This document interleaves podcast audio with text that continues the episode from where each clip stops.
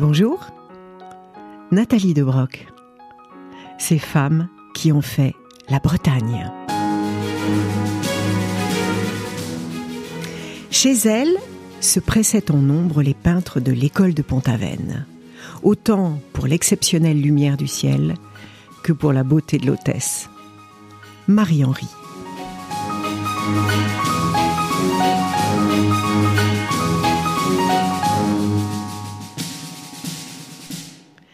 Nous sommes en 1889, à Pont-Aven.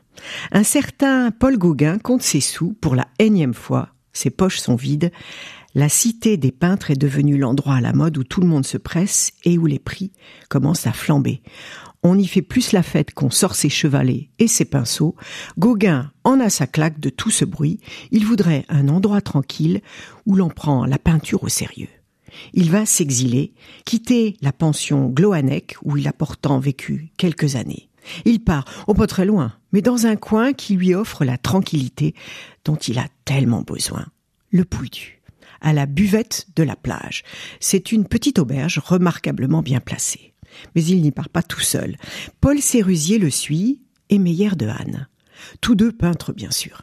Ensemble, ils vont faire la connaissance de Marie-Henri, la beauté du coin et la patronne de l'auberge.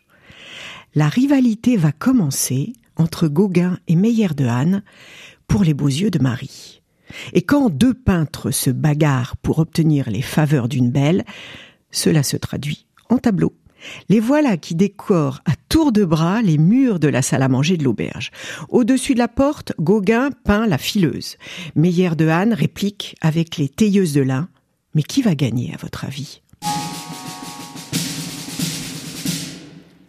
Celui qui va gagner de haute lutte les bras de la belle Marie-Henri, c'est, je cite, un être menu, rachitique, contrefait, souffreteux, presque infirme.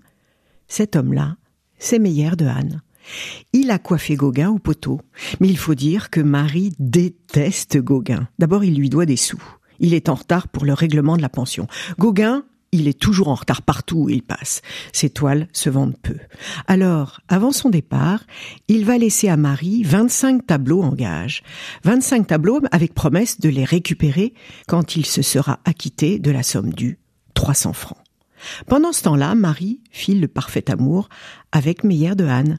Mais cela ne va guère durer. Juste le temps pour Meyer de lui faire un enfant et d'immortaliser en prévision cette scène de maternité sublime, car il n'attendra même pas la naissance de l'enfant que le voilà déjà parti en 1891, laissant à Marie, en dédommagement, si on peut dire, une dizaine de tableaux. Marie met sa buvette en location et emporte toutes les œuvres dont elle s'estime propriétaire. Elle les met beaucoup plus tard en vente, en 1924, à l'hôtel Drouot, mais en garde une seule, celle de la maternité, signée Meyer de Hanne. Et les œuvres de Gauguin, me direz-vous? La belle Marie était rancunière et peut-être femme d'affaires aussi.